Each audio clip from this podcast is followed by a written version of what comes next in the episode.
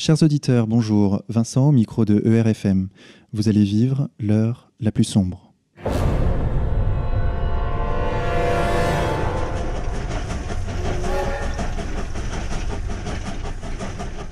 Chers auditeurs, cette toute première émission prendra la forme d'un hommage, l'hommage de Égalité et Réconciliation à un homme parti trop tôt, Emmanuel Ratier, décédé à l'âge de 57 ans ce 19 août dernier des suites d'un arrêt cardiaque alors qu'il visitait une grotte en Ardèche avec sa famille. Pour ceux qui ne connaîtraient pas ou peu Emmanuel Ratier, sachez que c'était un journaliste, peut-être le dernier journaliste de France, écrivain. Il se distinguait par la rigueur de ses analyses, la précision et la richesse des informations qu'il délivrait au fil de ses publications hebdomadaires, dans sa lettre confidentielle, Faits et documents. J'ai aujourd'hui autour de moi, pour cette première émission, cinq personnes qui ont bien connu Emmanuel Ratier, qui ont travaillé avec lui et qui pourront nous donner un éclairage différent sur l'homme que finalement on connaît assez peu. Alors Vincent, bonjour. Bonjour. Tu es le responsable de la librairie Facta, Oui. un fidèle d'Emmanuel Ratier depuis plus de 25 ans. Euh, merci beaucoup d'avoir accepté notre invitation. Bah, merci à vous.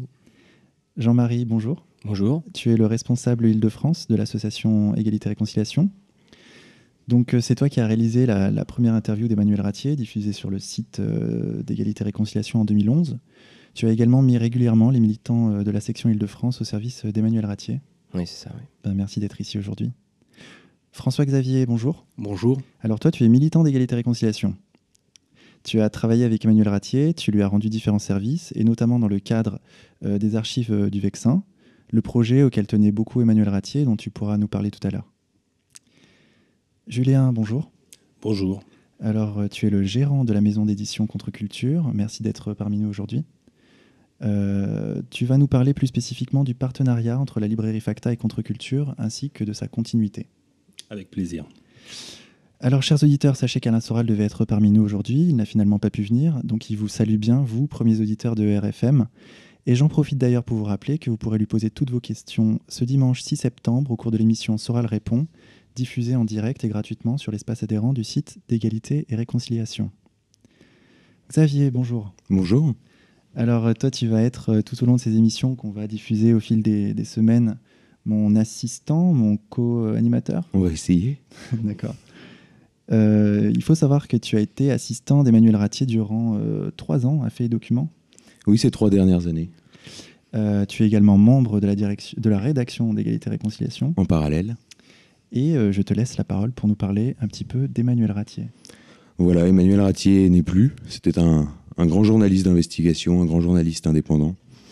Il était passé par l'Institut d'études politiques de Paris, le centre de formation des journalistes, donc la plus grande école de journalisme euh, de France, ce qui aurait pu lui donner accès à des postes euh, de direction dans les grands médias. Mais voilà, Emmanuel Ratier était resté fidèle à ses idéaux de jeunesse, à ses, à ses idéaux de, de militant nationaliste.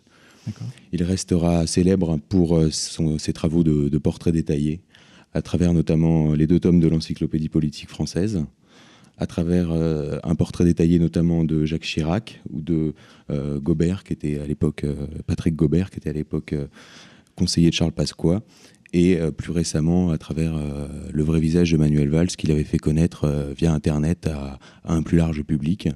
Il aura été également pionnier, en France sur, sur des questions comme, comme l'avion du Pentagone, un sujet sur lequel il avait largement travaillé et qu'il avait laissé à Thierry Messant parce que euh, à l'époque euh, Manuel Ratier avait travaillé sur le sujet, il avait laissé à Thierry Messant en se disant, en se disant, bah écoutez, euh, Messant euh, est bien en cours, il aura accès au plateau de télévision. Si c'est Emmanuel Ratier, ancien journaliste de Minutes, étiqueté extrême droite, qui le sort, la, thèse, le travail ne sera pas diffusé.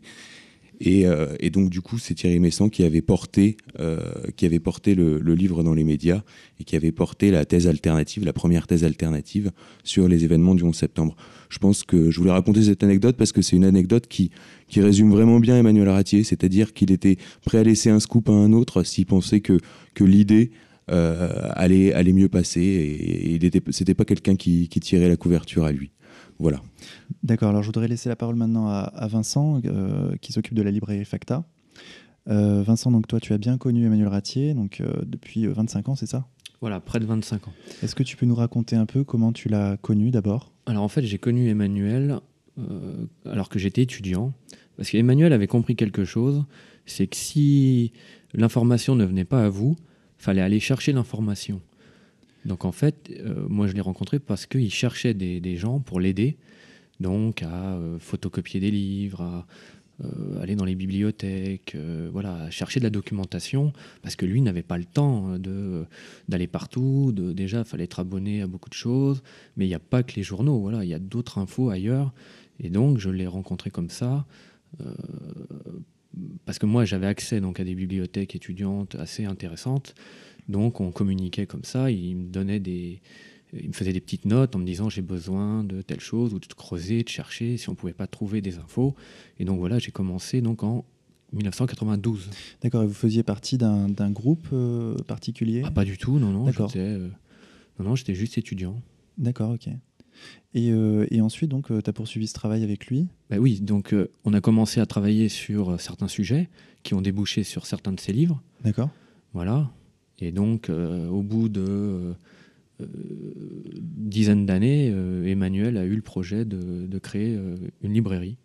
Donc, quand le projet a abouti, il s'est tourné vers moi pour l'animer. D'accord, et d'ailleurs les auditeurs doivent se poser la question, cette librairie actuellement, maintenant que Emmanuel Ratier est décédé, qu'est-ce qui va devenir Ah non, la librairie étant entre guillemets pas indépendante, la librairie continuera, il n'y a aucun problème, elle rouvre début septembre. Début septembre, d'accord. Très bien. Et tu me racontais tout à l'heure, oui Xavier? Oui, Vincent, j'aimerais bien que tu reviennes justement sur, sur cet aspect d'Emmanuel, d'Emmanuel Ratier, qui, avait un, qui était un journaliste un peu casse-cou avec une dimension d'infiltration. Il avait infiltré l'Anti-Defamation League du Mnebrit, donc ce qui est la LICRA à échelle mondiale, si on veut. Et justement, je crois savoir que qu'il t'avait mandaté pour, pour ce genre de mission et qui a, des, qui, a, des missions qui a débouché je crois notamment sur le, livre Les guerriers d'Israël, enquête euh, sur les munitionnistes en, en 1995. Donc c'est la première euh, pierre quelque part de votre, de votre collaboration. Est-ce que, est que tu pourrais nous, nous en dire plus sur cette expérience? Oui, parce que le but, voilà, c'était de... Comme, bon, il y a des journaux, euh, il y a des revues qui sortent, mais il y a évidemment d'autres informations qui ne sont accessibles que si vous êtes adhérent, militant. donc le but, c'était d'approcher au plus près les, euh, les personnes euh, qui nous intéressaient. Donc évidemment, donc, comme Emmanuel lui-même ne pouvait pas adhérer, euh, aller à des réunions, voilà, ça aurait pu être, il aurait pu être rapidement identifié. Donc je me suis chargé à une époque voilà, d'adhérer, d'aller à des, des réunions. Des... Du bétard Entre autres. Entre autres. Oui, oui, une parce fausse que, identité. Oui, voilà. Le but, c'était de en étant euh, à l'intérieur, de, d'avoir accès à des documents, des, des, choses qui ne sortent pas autrement. Quoi. D'où ce, ce, carnet de photos euh, remarquable à, l'intérieur justement du livre Les guerriers d'Israël, où on voit euh, des miliciens du Bétard défiler en, en 1938 à Berlin. Voilà, ce qui est quelque chose qui, qui, est une information qui bouleverse énormément de, de, de croyances et de, et de, présupposés largement répandus dans la population. Oui, parce que maintenant, on va dire il y a prescription, donc on, va, on peut raconter l'anecdote c'est que, étant donc membre du, du Bétard, euh, j'ai euh, demandé, euh, en tant qu'étudiant, avoir accès à des archives, donc à l'Institut Jabotinsky, à Tel Aviv. Et donc, vu que j'avais une recommandation, j'avais, voilà, donc ils ont accepté de, de nous montrer des photos et des documents. Donc voilà. tu avais une fausse identité euh... Ah oui, oui, voilà. Donc, bah oui, puisque, une couverture, euh, comme on dit. Voilà. Et donc grâce à ça, on a eu accès à des photos qu'on a euh, publiées après dans... Mais c'est sûr que les, sinon, c'était très difficilement accessible. Puisqu'en plus, elles n'étaient pas en France, euh, elles étaient... Mais voilà, donc il a fallu ruser pour avoir accès à certaines infos. Et le Bétard, justement, après ça, a subi un, gros coup. Et c'est pour ça qu'aujourd'hui, on a la, la, Ligue de défense juive qui est d'importation américaine, alors que le Bétard était, l'organisation historique et qui a beaucoup moins aujourd'hui de, de, prise en France, justement, suite à, suite à ces révélations. Donc c'est en ça que, que, que, le travail que tu as fait avec Emmanuel et que Emmanuel a eu le courage aussi après d'éditer, parce que c'est une succession d'actes de courage. Hein, c'est une succession d'actes de courage véritables qui oui, c'est une vraie enquête journalistique. C'est-à-dire que c'est à la fois des informations ouvertes et des informations, on va dire, plus confidentielles, mais qui sont qui existent. Donc après, c'est un travail de journaliste. Quoi. Il faut aller les chercher. Alors, je dis pas par tous les moyens, mais par des moyens, euh, des fois, euh, plus, plus discret. Quoi. Mais le but, c'est, voilà, c'était de dévoiler les dessous de, de ce mouvement qui, d'un côté, avait un discours et qui cachait un peu un passé voilà, pas un peu différent. Moi, justement, j'ai une question par rapport à toutes ces archives que vous avez réussi à accumuler au fil des, années. Euh, qu'est-ce qui va devenir euh, de ce trésor de guerre? Là, je pense qu'il faut passer la parole à, Donc à, Jean-Marie? À, François-Xavier. François-Xavier. François-Xavier, tu. Oui. alors, euh, raconte-nous un peu. Donc, bah, toi, tu as travaillé aux archives? Effectivement, bah, en fait, j'ai rencontré M. Ratier il y a un an à peu près. Euh, par l'intermédiaire de, Jean-Marie. Euh, Monsieur Ratier avait demandé à, ER euh, une équipe de camarades pour l'aider dans du tri de, sa doc. doc est effectivement gigantesque et c'est difficile à décrire tellement c'est énorme. Et donc, ayant un peu de retard dans son tri, il a demandé et sollicité l'aide de quelques camarades. Donc, j'ai fait partie de cette première équipe. Et puis, euh, alors c'était dans un premier temps, c'était vraiment du tri sur des, coupures de journaux. C'était, il n'y avait rien de, particulièrement euh, euh, secret ou quoi que ce soit. Et puis, voyant qu'il pouvait nous faire confiance, il nous a proposé de travailler plus avant sur un projet qui lui tenait à cœur, qu'il avait en tête mais qui n'avait pas encore réalisé, et qui était donc les archives du Vexin. Et, en fait, c'était un, son projet consistait à regrouper toute sa documentation dans un lieu euh, pas secret mais discret et accessible uniquement aux, camarades ou aux, gens euh, de la dissidence pour aller, pour vite, euh, qui auraient besoin justement pour, des travaux de recherche ou autres, de journalistes ou d'écrivains, d'avoir accès à ce type d'informations. Et donc, voyant qu'il pouvait avoir confiance en nous, il nous a proposé de travailler avec lui sur ce projet. Évidemment, euh, Jean-Marie, Julien et tout, Égalité Réconciliation euh, s'en sont trouvés très honorés. Euh, moi y compris évidemment. Et, donc on a commencé, bah, on a commencé à travailler sur ce projet. Donc ça a consisté d'abord à, mettre toute sa doc en caisse, enfin toute sa doc, une partie puisqu'il en reste énormément, toute sa doc en caisse, la transporter de Paris ou d'un autre site. il avait beaucoup de documentation aussi du côté de Rouen dans une maison de famille et de transporter toute cette documentation en caisse jusqu'au centre d'archives hautement secret, comme on avait euh, euh, l'habitude de dire pour s'amuser. Et donc, euh, et puis donc on a, on a fait de nombreux voyages avec des camarades, des allers-retours en réalité, tout simplement de la manutention. Et puis au mois de juillet, on a participé à, une, à la mise sur étagère comme dans une bibliothèque en réalité, de, toute cette documentation, enfin de, tout, de ce que nous avions transporté. Mais il en reste des quantités euh, phénoménales. Alors le projet, je ne sais pas où il en est euh, précisément. C'est toujours en place, évidemment, puisque les bâtiments sont, achetés. Il avait monté une association euh, à, cet effet. Et euh, donc le bâtiment euh, est acheté, euh, les étagères sont en place, la documentation a été mise en place, sur, enfin qui avait été transportée, a été mise en place sur étagère, mais il en reste des quantités incroyables à Rouen, à Paris, etc. D'accord. alors toi, peut-être que tu, Xavier, tu as d'autres informations sur, sur l'avenir de ces archives? Il y, a des, il, y a des, continuateurs, notamment euh, ses associés. Hein, euh, je crois c'est un secret pour personne. Euh, donc maître, maître, maître Éric Delcroix, Anne Brassier, Francis Bergeron et, et les militants d'égalité et réconciliation seront bien sûr toujours à la, à la disposition pour, aller, pour aller trier, transporter les archives dans le Vexin. Voilà.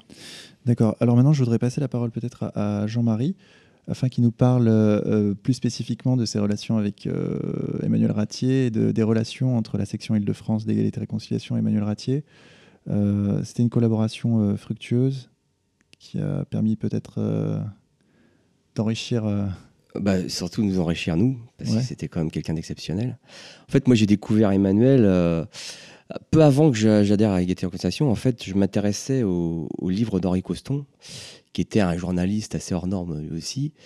Donc euh, je vais terminer Les 200 familles au pouvoir. Euh, il y avait le dictionnaire aussi de la politique française, euh, la, France, la haute finance et la révolution, l'Europe et des banquiers, tout ça. Et puis, un jour, je rencontre un, discute de lui avec un, pote à moi, d'origine zéhiroise, et qui me dit, lui aussi passionné d'information et surtout de réinformation, il me dit, mais en fait, il y a quelqu'un qui a pris la relève de Coston qui s'appelle Emmanuel Ratier, c'est un, journaliste hors norme, journaliste d'investigation passionnant. Il me dit, tu devrais lire ses bouquins. Alors du coup, moi, j'étais totalement euh, euh, intéressé par le personnage et j'ai commencé à m'intéresser à ses livres. Et puis peu de temps après, en adhérant à, ER et puis en, comment dire, en, intégrant un peu, en m'investissant dans, l'association, j'ai découvert aussi qu'il était en contact avec les responsables d'égalité et conciliation et qui euh, et qu'il était plutôt en soutien de notre mouvement. Donc, bah, d'une pierre deux coups, je me suis dit, il faut absolument que je le rencontre. Et puis, bah, j'étais le rencontrer à sa librairie, à Facta.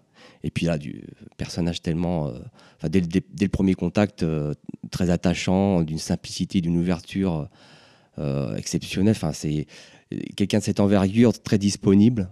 Donc, j'ai pas mal discuté avec lui, connaissant son travail, puis sachant qu'il avait repris les travaux de Coston. Du coup, euh, j'ai eu à cœur ensuite euh, de le faire connaître dans le réseau d'OR, quoi, et parce qu'il n'était pas très connu à l'époque. Donc euh, rapidement, bah, ayant noué un bon contact avec lui, je lui ai proposé de faire un entretien, c'était en 2011, pour le faire connaître, qui a été diffusé sur le site de R. Et puis du coup, de, grâce à cet entretien, il a commencé à être très connu dans le milieu. Et puis, du, puis les relations avec le mouvement se sont nouées, se sont renforcées rapidement. Et puis ensuite, on était très régulièrement en contact. Euh, c'était aussi euh, un militant au sens, euh, il soutenait vraiment notre travail et surtout la ligne éditoriale de R. Et donc, aussi bien pour des choses pratiques, il était toujours disponible pour nous trouver des solutions, pour des salles ou mise en contact avec des personnes intéressantes. Et donc, euh, il y avait une réciprocité. Et moi, euh, j'avais à cœur aussi de l'aider dans ce qu'il faisait. Donc, rapidement, la confiance s'est installée. Et puis, bah, euh, dès qu'il a eu besoin de, gens pour lui donner concrètement un coup de main dans son archivage, dans un premier temps, c'était son archivage sur Paris. Et eh bien, j'ai monté une petite équipe de camarades. Et puis, régulièrement, ils allaient lui donner un coup de main sur Paris à, son archivage. Et, et voilà, quoi, voilà la relation que j'avais avec lui. Bon, bah un personnage exceptionnel. Euh, euh, j'en dirai peut-être plus plus tard, mais voilà tout ce que je peux dire. En tout cas, merci beaucoup. Là, je me tourne vers euh, Julien. Bonjour. Alors, Julien, donc, tu vas pouvoir nous parler des relations entre Contre-Culture, la maison d'édition, et la librairie Facta. Donc, déjà, où en sont ces relations actuellement? Ah, C'est des relations qui sont, qui sont très, très prolongées, puisqu'on a on a travaillé avec euh, Emmanuel, mais on a aussi travaillé avec euh, Vincent qui, euh, qui est là. donc on a travaillé avec la librairie, avec Fait Documents. Et, ces relations vont bien, bien sûr continuer. c'est des relations qui sont vraiment très très privilégiées, comme je vous expliquerai. on a toujours eu beaucoup beaucoup de projets avec Emmanuel Ratier. Euh, d'ailleurs, je tiens à dire que c'était euh, quand même une force, euh, une force de, de, la nature parce que sa capacité de travail, la capacité à multiplier les projets de façon tout à fait construite et suivie, avec un échéancier que personnellement euh, j'ai beaucoup de mal à comprendre comment il, avait, il arrivait à le tenir, à le suivre, euh, sachant que moi je, je, peux, je suis dépositaire de certains projets que euh, Contre-Culture a entretenus avec Emmanuel Ratier, et notamment donc Alain Soral avait beaucoup de projets avec Emmanuel Ratier. Moi, je connais ces projets euh, qui sont déjà très très nombreux. J'imagine le nombre de projets qu'ils pouvaient avoir avec d'autres euh, personnes, euh, d'autres d'autres nationalistes. Donc, nous, à notre niveau, c'est vrai qu'on a fait un, gros travail parce que avec Emmanuel, parce que Emmanuel était notre principal libraire. C'était notre premier libraire, c'est lui qui vendait le plus de livres parmi toutes les librairies qui nous distribuent, je parle de Contre-Culture, de, de, tous les livres qui sont édités par Contre-Culture. Euh, donc ça déjà c'était euh, c'était formidable parce que la, la collaboration qu'on a avec, euh, avec Vincent, elle est permanente. il passe des commandes très régulièrement, il vend beaucoup beaucoup d'ouvrages. Et Emmanuel Ratier a fait un autre travail très important pour nous en tant que maison d'édition, c'est qu'il a fait un très gros travail de conseil éditorial pour Contre-Culture. Je vais vous donner quelques exemples de rééditions qui sont de l'instigation même d'Emmanuel. Euh, je pense notamment euh, au travail et l'usure de Ezra Pound. il faut savoir qu'Emmanuel était vraiment un, très très fin connaisseur d'Ezra Pound. Il avait beaucoup beaucoup d'admiration pour son travail. Et, donc, on, a commencé à travailler avec lui sur ce livre, qu'il a préfacé d'ailleurs. Et euh, on a très rapidement euh, enchaîné avec un, autre ouvrage qu'il a aussi préfacé, euh, un ouvrage qu'il voulait voir absolument réédité, qui s'appelle donc Les Juifs et le Concile Vatican II, qui est vraiment un ouvrage passionnant. qu'il a donc préfacé. Il a aussi travaillé sur la réédition des Modérés d'Abel Bonnard, qui, était, qui était devenu introuvable. C'est lui qui nous a, nous a poussé à le rééditer. Et puis, euh, je pense aussi à un ouvrage comme La franc-maçonnerie et la Révolution française de Maurice Talmer, qui est aussi directement de son inspiration. C'est lui qui nous a, qui poussé à, travailler sur cette réédition. Euh, donc euh, vraiment beaucoup beaucoup de, projets avec lui au niveau éditorial, au niveau évidemment commercial. Nous, on a aussi fait un gros travail pour diffuser son, ses ouvrages et essayer de distribuer l'intégralité de ses ouvrages, si possible, euh, en, allant évidemment des numéros de faits et documents, euh, mais aussi évidemment tous les livres euh, qu'il a pu sortir. On parlera certainement d'Au cœur du pouvoir.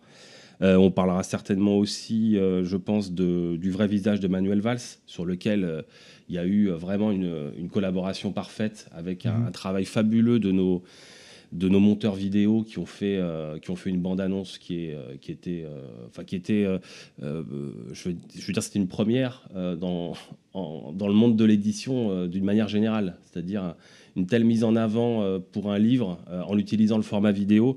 Et là-dessus, bon, on peut que remercier nos nos camarades du multimédia qui ont vraiment une collaboration parfaite avec Emmanuel. Et mhm. puis, il y a eu toutes les, tous les entretiens, je pense notamment à l'entretien qu'a initié euh, Jean-Marie, mais qui a donné lieu à beaucoup d'autres entretiens. Euh, des camarades qui ont fait des entretiens d'actualité avec lui, et puis des entretiens aussi euh, de, on va dire, tout à fait éditoriaux, c'est-à-dire par rapport à la, à la, présentation de ses ouvrages, des livres qu'il qui, avait l'occasion de sortir auprès des éditions Facta. Il y a aussi d'autres projets qui sont plus, euh, on va dire, euh, je ne vais pas dire anecdotiques, mais qui sont, euh, qui sont différents. je pourrais peut-être en parler un petit peu après, par la suite. D'accord. Alors moi j'ai une question à poser à Vincent, peut-être que les auditeurs se la posent avec moi. C'est compte tenu de l'importance d'Emmanuel Ratier dans, dans, le mouvement, dans la mouvance, si je puis dire, est-ce qu'on peut avoir des, des doutes concernant les circonstances de sa mort? Ah non, aucune, non, non, c'était au cours d'une euh, d'une visite euh, d'une grotte euh, donc dans les gorges de l'Ardèche, hélas, il s'est effondré, entouré de sa femme, de ses enfants et d'amis. Donc il n'y aura aucun, aucun doute sur le, la nature. Quoi. Il a fait une crise cardiaque. voilà, c'est triste, mais c'est la réalité. D'accord, ok. Donc pas de complot pour ce coup-là. Sa santé, sa santé était fragile et le travail qu'il arrivait à abattre malgré cet état de santé était quelque chose d'absolument surprenant. C'était un tourbillon. Voilà, donc il avait 150 projets à la minute. Donc toi, Xavier, qui a travaillé avec lui au quotidien, est-ce que tu peux nous parler justement un peu, c'était quoi une journée avec Emmanuel Ratier? Bah, Emmanuel Ratier, c'était, euh, on arrivait au bureau, il était déjà là depuis deux heures, on repartait, on savait qu'il allait encore rester deux heures, euh, il avait eu le temps de lire euh, toute la presse, de, des, revues spécialisées, des, des lettres, d'autres lettres confidentielles des tas de choses. Euh, il avait déchargé un, camion. Euh, il, avait, il, avait, il, avait, avait mis la moitié dans sa cave, l'autre moitié dans son bureau. Euh, il avait mangé avec quelqu'un. Il avait bu un café avec quelqu'un d'autre. Enfin, c'était, c'était un tourbillon, quoi. C'était, c'était, c'était un, staccanoviste, comme on, comme on aurait dit en URSS. D'accord, Vincent? Oui, parce qu'en fait, ce qu'il ne faut pas oublier, c'est qu'Emmanuel est à la fois donc, journaliste, donc il rédigeait, faisait documents tous les 15 jours. Il était donc aussi écrivain, donc en parallèle, il commençait à rédiger donc ou euh, le livre sur Manuel Valls ou le livre sur euh, Au cœur du pouvoir, sur le club Le siècle. Il était aussi éditeur, donc il a aussi euh, édité d'autres livres. Donc il y avait aussi ce travail-là. Donc je dis c'était vraiment un bourreau de travail, c'est-à-dire qu'il pouvait être à son bureau à 6h du matin, envoyer des messages dès, 6h30, il pouvait y être encore à minuit et demi. C'était vraiment et puis voilà, je dis il lisait trois livres par jour. Euh, c'était, euh, moi je vois pour, euh, pour la librairie, c'est une idée qu'il avait déjà 20 ans avant. Donc il, il achetait déjà des livres avant d'avoir sa librairie. Donc c'était Emmanuel était un passionné. il était curieux de tout. Et voilà, donc c'est c'est ça qu'il faut retenir, c'est que c'était un travailleur. Donc, et plus ses archives, puisque il fallait, il fallait tout le temps découper, classer, trier, parce que ça demandait un travail de, de chaque instant. D'accord. Alors, euh, tout à l'heure, François-Xavier nous a parlé de, de l'avenir de, des archives en soi. Mais moi, la question que je me pose, c'est euh, concernant euh, l'enrichissement quotidien de ces archives, qui est un boulot énorme, vous le dites. Qui va s'en occuper? Alors, une équipe est en train de se mettre en place pour continuer le travail d'archivage au quotidien et est en train d'étudier la possibilité de relancer Faisait documents. Alors, euh, c'est un projet euh, qui va être euh, compliqué, qui va être une aventure certainement passionnante. cette confirmation devrait avoir lieu lors d'une cérémonie, d'un hommage public qui doit avoir lieu à Paris le 19 septembre dans l'après-midi, donc pour que les gens puissent euh, commencer à s'organiser.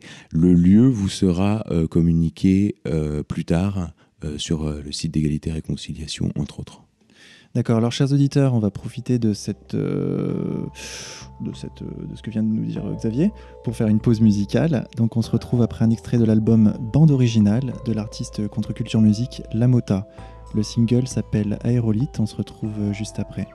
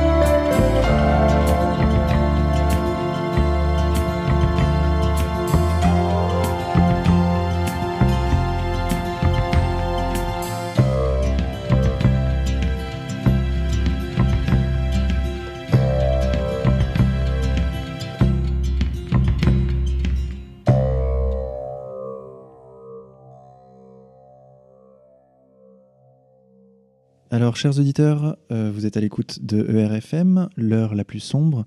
Alors, euh, pour cet hommage à Emmanuel Ratier, Xavier. Oui. Euh, on dit d'Emmanuel Ratier que c'est un journaliste d'extrême droite. C'est quelque chose qu'on entend souvent dans les médias. Bah, c'est ce qui a été écrit lors de son décès, en tout cas. Hein. C'était le journaliste d'extrême droite, Emmanuel Ratier, est décédé. Il me semble qu'il t'avait reçu, non? Alors oui, effectivement, il m'a reçu pour parler de Hugo Chavez, hein, connu pour être d'extrême droite, n'est-ce pas? Voilà. Donc, euh, euh, moi, je, retiens euh, l'hommage qu'a fait d'Emmanuel Ratier Francis Cousin. La vidéo est sur le site d'égalité et réconciliation. Il dit de lui que c'est l'homme des grandes ouvertures. Et quand Emmanuel Ratier m'a reçu, moi, c'est effectivement ça l'impression que m'a donné cet homme. C'est-à-dire qu'il était très intéressé par ce qui se passait en Amérique du Sud, par les mouvements d'émancipation sud-américains. Et, avec une grande ouverture d'esprit, il m'a interrogé sur Hugo Chavez. J'ai pu en parler totalement librement. Et euh, effectivement, si c'est ça un homme d'extrême droite, euh, bon ben, on est tous d'extrême droite à ce moment-là. Oui, euh, Jean-Marie? C'est avant tout un, amoureux de la vérité, et visiblement certaines vérités sont considérées comme d'extrême droite. Donc, c'est tout. Tout son, tout son travail de, de, biographie détaillée est intégralement justifiable par la pensée de, Bourdieu.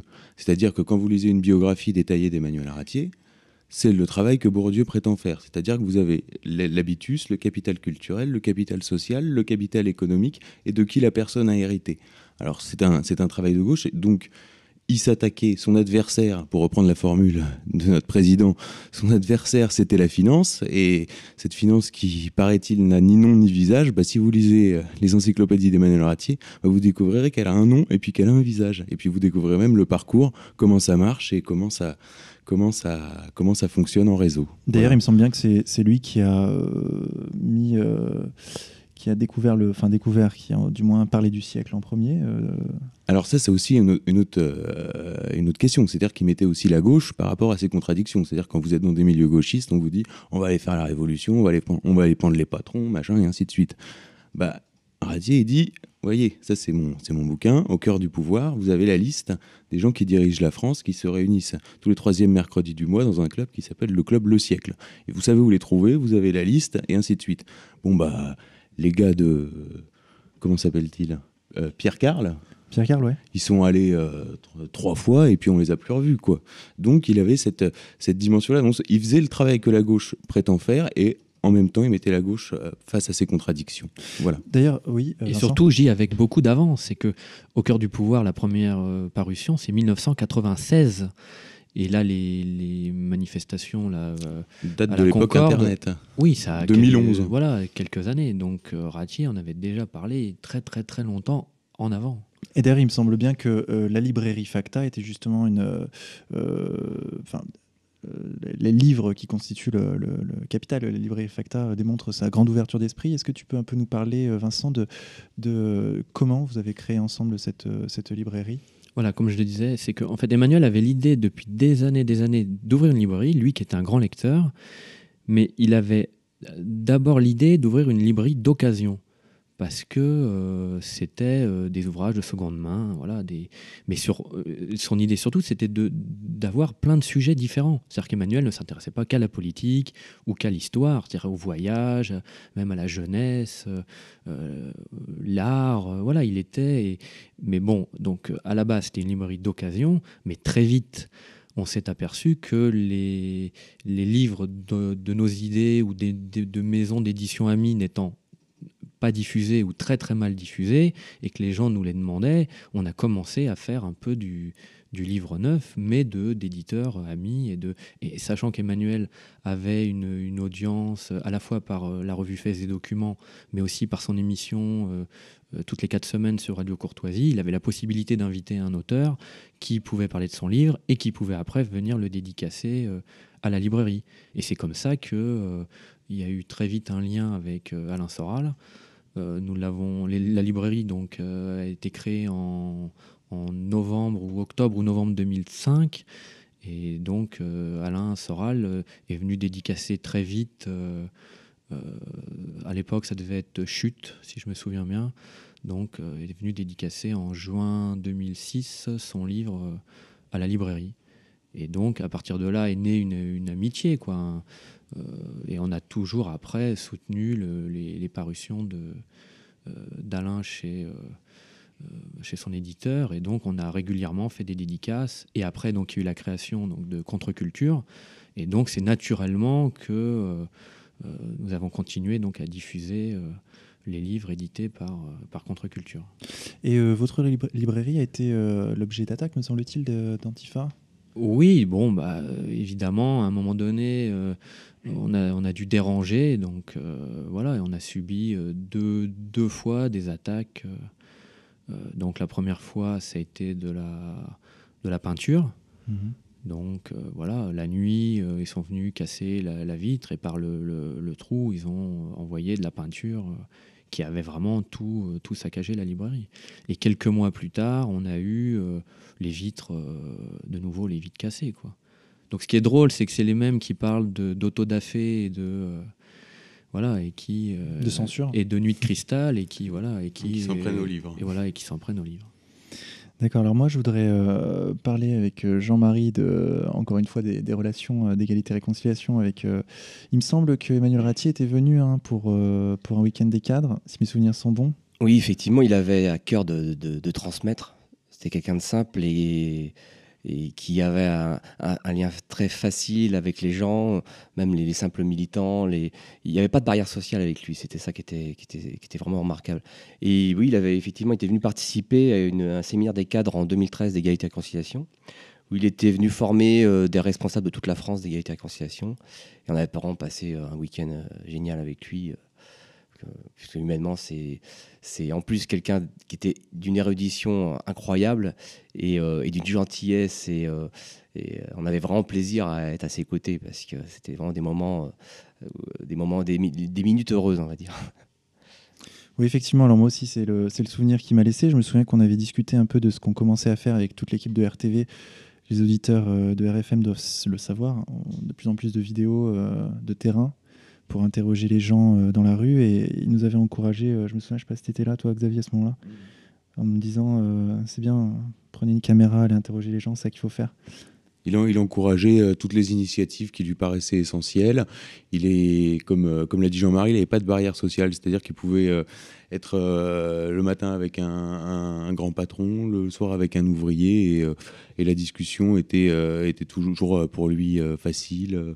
Il avait toujours des, références bibliographiques incroyables. Il sortait toujours un bouquin de derrière les fagots que, personne n'avait lu, dont personne n'avait entendu parler. et toi, François-Xavier, quand tu, quand tu as, commencé à transporter ses archives, son, importante bibliothèque, tu as, pu, voir des ouvrages absolument de toutes sortes. C'est vrai qu'en dehors du, travail qu'il accomplissait, qu'on connaît tous et qui a été souligné. C'était quelqu'un de très ouvert, euh, qui avait des goûts euh, très éclectiques. On pouvait parler de rock avec lui, de d'art, de, de, concerts, de, toutes sortes de choses différentes. Il avait effectivement une culture tellement vaste qu'il avait toujours quelque chose d'intéressant à dire. Et on apprenait beaucoup avec lui. C'était quelqu'un d'effectivement très humain, très, très généreux, de, très, de plein d'empathie. Effectivement, il vous prenait tel que vous étiez. Il n'y avait pas de jugement ni, euh, ni de considération sociale. Euh, euh, il n'y avait aucun jugement de sa part. C'était quelqu'un de vraiment de, de, très généreux, de très. oui, on apprenait beaucoup avec lui humainement, intellectuellement, on, progressait. Et c'était une joie de, porter des cartons pour lui, de, se lever le matin pour aller porter des cartons. On savait que c'était, on avait le sourire et parce que c'était malgré tout très enrichissant. On savait qu'on allait apprendre des choses et, et progresser individuellement. Oui, pour preuve, euh, Vincent Factor, euh, il s'intéressait, euh, il soufflait le verre.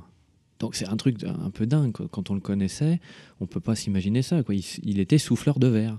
Donc il, faisait des vases, des sulfures, mais de, de grand talent. C'était pas, il, il, avait vraiment du talent. Il était passionné d'apiculture. Donc c'est voilà, c'est outre ses activités, à côté, il avait aussi des, euh, des passions qui pourraient paraître étonnantes. Quoi, pour, euh, il n'était pas. Euh, c'était un artiste et il a fait des choses très drôles en plus. Très... Je disais, vous étiez un rocker, enfin, vous êtes un rocker en suratier. Il, il, a cherché de l'or. oui, il, a, il, a fait de l'or-paillage, il faisait des choses incroyables.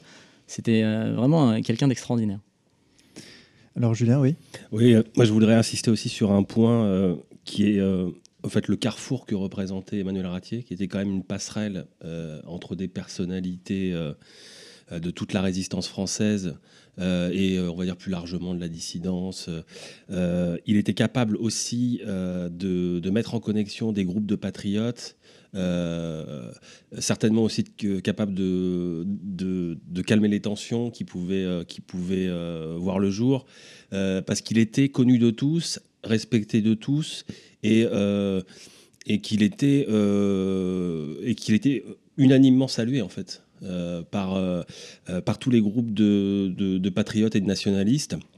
il avait, il avait un, carnet d'adresses qui, qui dont il vous faisait bénéficier, c'est-à-dire il mettait euh, les gens en relation pour euh, que des projets aboutissent et euh, sans la moindre contrepartie, c'est-à-dire sans, sans, exiger un retour économique ou quoi que ce soit, juste pour que des projets qui lui paraissaient nécessaires voient le jour.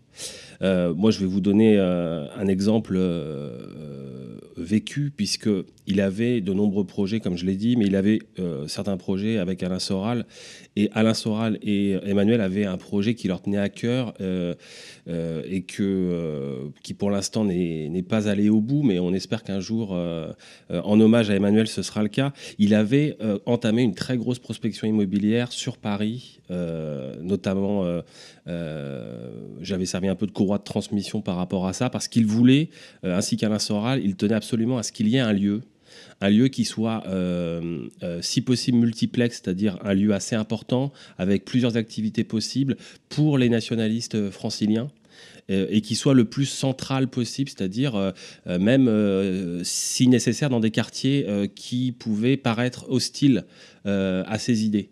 Et ça, euh, moi, je l'ai vu euh, s'activer, faire passer des coups de fil à tous ses amis qui pouvaient, qui pouvaient être de, Radio Courtoisie, qui pouvaient être d'ailleurs, parce qu'ils avaient potentiellement des lieux à lui proposer, des, des beaux commerciaux à céder.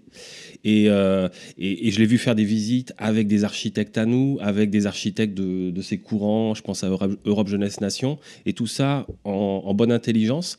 Euh, évidemment, c'est un projet euh, sur du long terme, et malheureusement, il n'a pas pu l'accompagner et le finaliser, mais j'espère que, que ça, ça verra le jour parce que ça lui tenait vraiment à cœur. Oui, en fait, Emmanuel est un homme d'action. C'est qu'il s'était rendu compte. Bon, on critiquait souvent nos adversaires, et lui avait fait le constat qu'on était euh, aussi, aussi bon qu'eux, c'est-à-dire qu'on était capable. Souvent, on se mettait nous-mêmes des bâtons dans les roues, et lui était ravi d'avoir voilà, des jeunes qui, qui, qui font des, des, films, qui font des émissions, qui, qui... voilà, je dis, on, était capable. Et donc, lui a tout fait pour, euh, pour mettre en route voilà, des projets. Et, que ça ne reste pas seulement dans le, dans le vague. Et. Donc lui, vraiment, est un homme d'action. Xavier? Alors j'avais une question euh, sur le fond de la librairie. Est-ce qu'il y a des gens, euh, disons, du, du, système, pour, dire, pour employer un mot euh, comme ça, qui, qui fréquentaient la librairie un peu en, se cachant? Est-ce que est-ce que en as vu ou Évidemment, mais je peux. Je On veut des noms. Non, je non, ben non, ça c'est secret professionnel. Mais effectivement, même dans les médias, même dans les, il y a, des gens qui nous suivent et qui et qui nous lisent. Je dis et voilà. Donc soit il y en a qui venaient eux-mêmes, ou alors ils étaient plus malins, ils faisaient acheter les livres par des des personnes tierces personnes. Quoi. Mais effectivement, oui, il y a des gens célèbres qui euh, fréquentent ou qui ont fréquenté la librairie. D'accord, alors moi j'ai une question à vous poser à tous maintenant. C'est euh, la question de l'avenir. C'est-à-dire qu'à votre avis, quel est le, meilleur hommage qu'on puisse faire à, Emmanuel Ratier euh, Peut-être, moi j'ai ma propre idée, hein, bien sûr. j'ai une citation d'Itché qui me vient en tête qui disait peu importe peu importe où nous surprendra la mort, pourvu que d'autres mains se tendent pour empoigner nos armes et que d'autres voix s'élèvent pour entonner nos chants d'allégresse et de victoire. Donc moi je crois que là ce qu'on est en train de faire, cette première euh, émission de RTV, c'est euh, justement la, prise des armes euh, d'Emmanuel Ratier. Donc on est en train de poursuivre son combat. Et je voudrais vous donner la parole à chacun peut-être pour, pour savoir ce que vous, à votre avis, comment vous voyez la, poursuite de son combat, votre niveau. Xavier? Il est évident que qu'honorer la mémoire d'Emmanuel Ratier, c'est continuer son combat. C'est continuer son combat sur, sur tous les fronts. On l'a rappelé, euh, les, trois gros pôles, c'est-à-dire l'archivage, sa lettre et la librairie, euh, et puis la maison d'édition par extension. et, et ce travail aussi de, réseau qu'il effectuait qui est, il faut le dire, plus compliqué à, à, réaliser. En tout cas, continuer son œuvre. J'en ai déjà un peu parlé, une équipe est en train de se mettre en place pour continuer faire les documents. Nous sommes en train de travailler sur un certain nombre de projets qu'il avait engagés.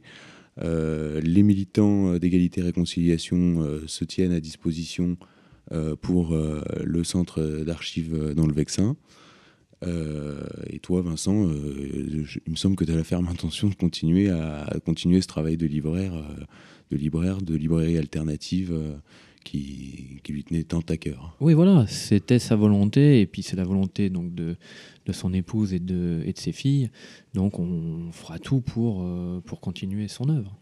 son épouse et ses filles qu'on salue au passage. Euh, leur famille. Voilà, sa famille.